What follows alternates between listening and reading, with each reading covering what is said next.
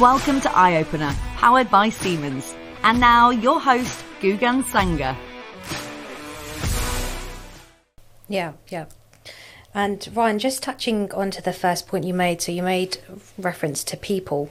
Yeah. Um, and I feel that, you know, this is something which is underestimated because when it comes to a, a PDM project, it's so important to build these relationships. Um, and I guess the question that we seem to get asked quite a lot is around who are those key stakeholders when it comes to a predictive maintenance project? Yeah. And what does that look like to yourself? So when we begin a project, in terms of these key stakeholders, we we we identify five key characters who are, will be essential in the deployment of the project, but then also taking ownership of it and being able to scale it themselves, because the you, you know our goal would always be for customers to take ownership of that journey. We want them to be autonomous, independent. So the first of which is going to be the project sponsor.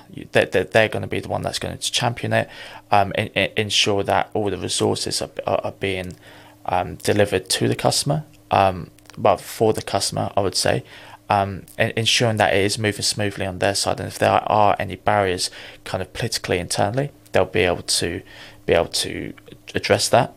And then you'll have a maintenance lead. So kind of as it says, they'll be responsible for like the delegation of the tasks. They'll be very much engaged with the platform and the cases that would be that would be, would be raised. So you know, organizing that on the assets that are being monitored. You would then have like a PDM champion. This will be very much the strong day-to-day user of the application, um, and and looking that they kind of work alongside that maintenance lead in terms of the the, the information that that's being raised for the predictive analytics um, a controls engineer would be the fourth one. So they're really going to be like the machine specialist. They're going to have a lot of knowledge, expertise, which can be valuable for the AI machine learning to, to, to learn from.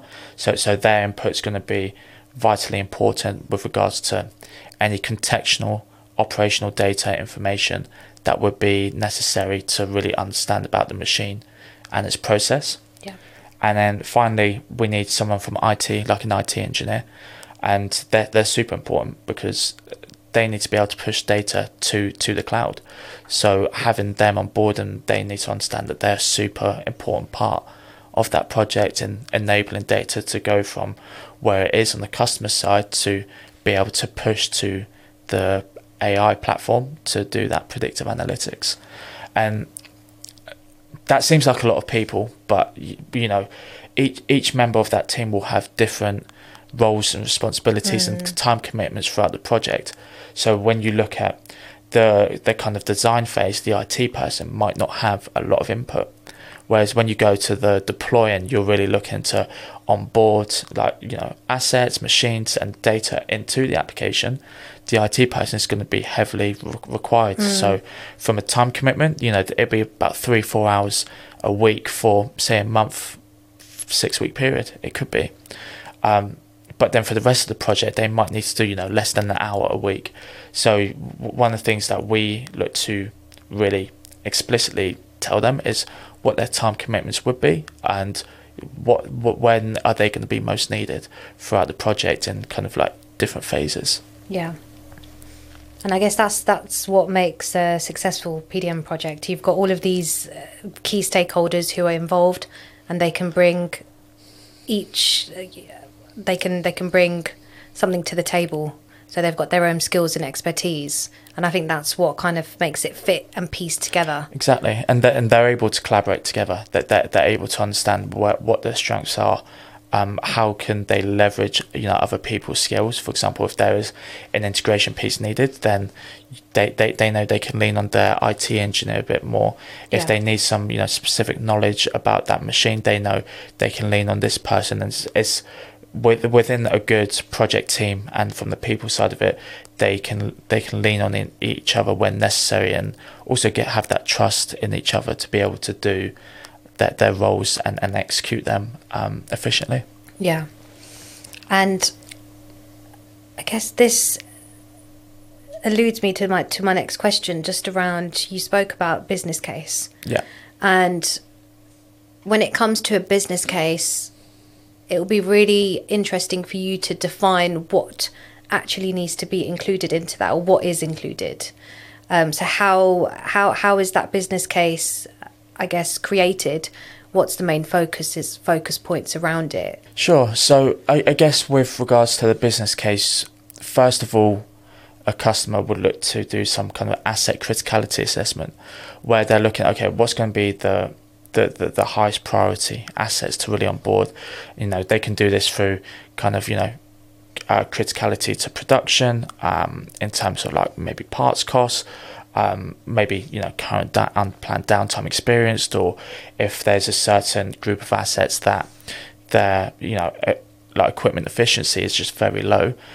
Organizations will do it in different ways, but when we come to actually building that business case, we want to understand what is the cost of say unplanned downtime mm. per per line per um, you know uh, an, an an asset group and in, in terms of like the, the maintenance cost as well um, the what is the cost of actually um, the labor the, the, the spare parts and kind of hours that they're, that they're spending doing this planned maintenance going back to downtime as well you not only the cost but also the amount of hours that they're that they have for unplanned downtime on certain assets. And when you when you're able to look at say those costs per hour or per asset group, that really helps to identify in those initial stages where is that value, where is that benefit yeah. to initially beginning th- th- this project and really getting getting it up and running. So you, you, those would be the two main things that we can look to calculate. Like yes, minus stops as well. Like we can look to have a look at, for example, what assets or what lines may have like large minus stops. But I think through unplanned downtime, through the maintenance costs, and when you're looking at spare parts, etc., that will be what we will we will look to identify the value and benefit for an organisation, and to help guide them. And also, if the customer is able to do this prior to that, and if they have a lot of knowledge, it helps to speed up this process significantly. Yeah. Um, so really, really being able to identify that allows them to then go internally and say, okay, we've identified say asset X and asset Y. Um, we know, for example, the, the amount of unplanned downtime is, is, is this much, and the maintenance costs are this much. Um, we, we feel that if we begin with these assets for this initial deployment, we can see some r- real immediate value and it can deliver some savings um, to us as an organisation to you know help us meet our quotas or you know achieve our targets and goals. Yeah, and I think it helps to define the goals um, realistically. I yeah. think that that's what it is. Exactly. So, w- w- you know, we have a set of criteria that, that we that we've used during projects, and that we don't see them as binary. Like we we always stress, it's not not binary, but it's it's what we want to measure it when it comes to that twelve month period. Um, and it's also important for them. Like while while we know what you know, we can use the success criteria. We want them to be able to give mm. their input. Um, so so you know, you know, in projects, there's been a collaboration of of a bit of both, right? So where some people will need, like some companies will need guidance. We can, you know, push what we feel would be good success criteria, but we want that to be driven by them, and we want them to be happy with it because when you're getting three, four months into a project, you don't want people to be saying to themselves, why, why are we doing this? Mm. Um, everyone knows why we're doing this. Everyone knows what the benefits are of this, and everyone is aligned in, and moving in one direction to ensure that it can be successful. Yeah. And that's where, you know, that kind of pre-defining phase is so important. Yeah. And I completely understand why it is very important. Yeah. Um, I mean, the question that I was going going to ask you is, you know, people make this assumption around ROI and they want it so quick. You know, they've got these assets and they want their downtime to be reduced significantly, and people make this assumption that they, this downtime is going to be reduced in the initial, you know, couple months. Yeah. Um, and I guess from your perspective, when you touched in, just going back to your point around duration, and yeah. I guess, you know, when it comes to each PDM project, it's case by case. So yeah. it's not going to be kind of one size fits all. It will be different across industries and, uh, you know, um, asset types, etc. Um, and so, from from your experience, when it comes to ROI, how do you or how have you seen that kind of play out, if that makes sense? So, uh, we have this initial period of time where you've got the business case, you've had you're having these conversations. These are expectations. You know, customers got expectations. We're working on how to reduce the downtime, step by step transition, right? But when it comes to ROI, what has that been in from your perspective? How does that look like? ROI is always a funny one. I, th- I think because it, you know, it's it's so important. It's, it's how companies will measure, you know, whether they're going to, you know, continue scale a project, and uh, ROI is, is is kind of everything for organisations. I think it's one where we have to manage that expectation very carefully. I think when we're speaking about, you know, savings from unplanned downtime from maintenance costs, we we've had our experience with previous projects, and we know what some of the industry kind of standards are but we always say this is potential and, and it always is potential before you begin a project ROI and you know potential savings from um, you know maintenance you know reducing downtime it's all potential. And I think that the, the good projects will really understand that it is just potential because we can only do so much. And it comes back to that collaboration. If if they don't buy in that potential will not be realized.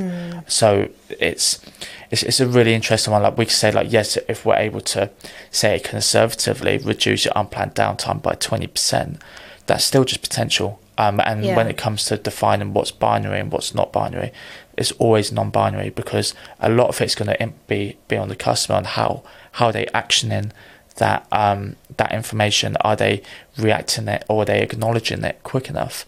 So while we can say like yes we can reduce your unplanned downtime by 20% it's still going to be on the user to ensure that they're using that information correctly. And when it comes to let's say plan maintenance w- we can say like yes that machine is behaving healthy but if you still go and and, and do your maintenance then we, we can't impact it. So our our is always um like yes it's important but i think it's like you said case by case basis and trying to make sure you define it properly with them and um, that the, the the customer and the good customers will un- understand that it is potential. There's still a lot of work they need to do to be able to achieve it. But Yeah. of course, from our side, like we're always going to be accountable to to delivering an ROI, whether it's going to be you know, one time, two times, three times, in case of un- understanding that that value and benefit. It's always going to be if there's a high problematic asset, the the ROI potential is always going to be greater on it than Yeah. one that's not really failing. The maintenance is low, so this is where like the that calculating what what are the highest priority assets. If you're able to do that, then the ROI potential is going to be a lot greater, and it's going to be a lot easier to achieve. You know, with what you invest in the project. So, again, it's, it kind of goes goes full loop right back to building that business case. Um, will, will help to, you know, define what ROI can potentially be achieved, and Yeah. I, sh- I should emphasize the potential. Yeah, yeah. Also, it's a it's a funny one because you know when you as soon as you hear the word ROI, return on investment, Yeah. it's I mean the one the one way that I like to define it, it's a work in progress. Yeah. And I guess when it comes to predictive maintenance, it is step by step. It's a transition. Yeah, there's a lot. Of, there's a lot of value that you can get from, like, yes, you can calculate return on investment through unplanned downtime through maintenance costs, but I, I guess when you look at if you go and buy anything, like, and you always say to yourself, like, what, what, what am I going to get from from this? Like, yes, you might get something tangible, but I think the non-tangibles is better understanding your machines, Yeah. being able to um, understand what what failures are occurring, how to do better, more precise maintenance. Yeah. Um, but then I think in terms of you, you, what what price can you put on your reputation, your your your credit, like kind of credibility, and being trustworthy to be able to deliver your product on time, um, and to ensure that you can meet those quotas. Like, wh- wh- what what number can you put on that? I, th- I think there's a lot of intangibles that we help to impact just outside of downtime, outside of maintenance costs. That Yeah. I think when it comes to delivering projects, like in those first few months, pe- people get it. People will see, oh yes, it's it's enabling us to to to really you know be able to have all like a massive eye over our fleet of assets mm-hmm. and be able to see what's going wrong. Yeah. To find out more, search Senseye Predictive Maintenance.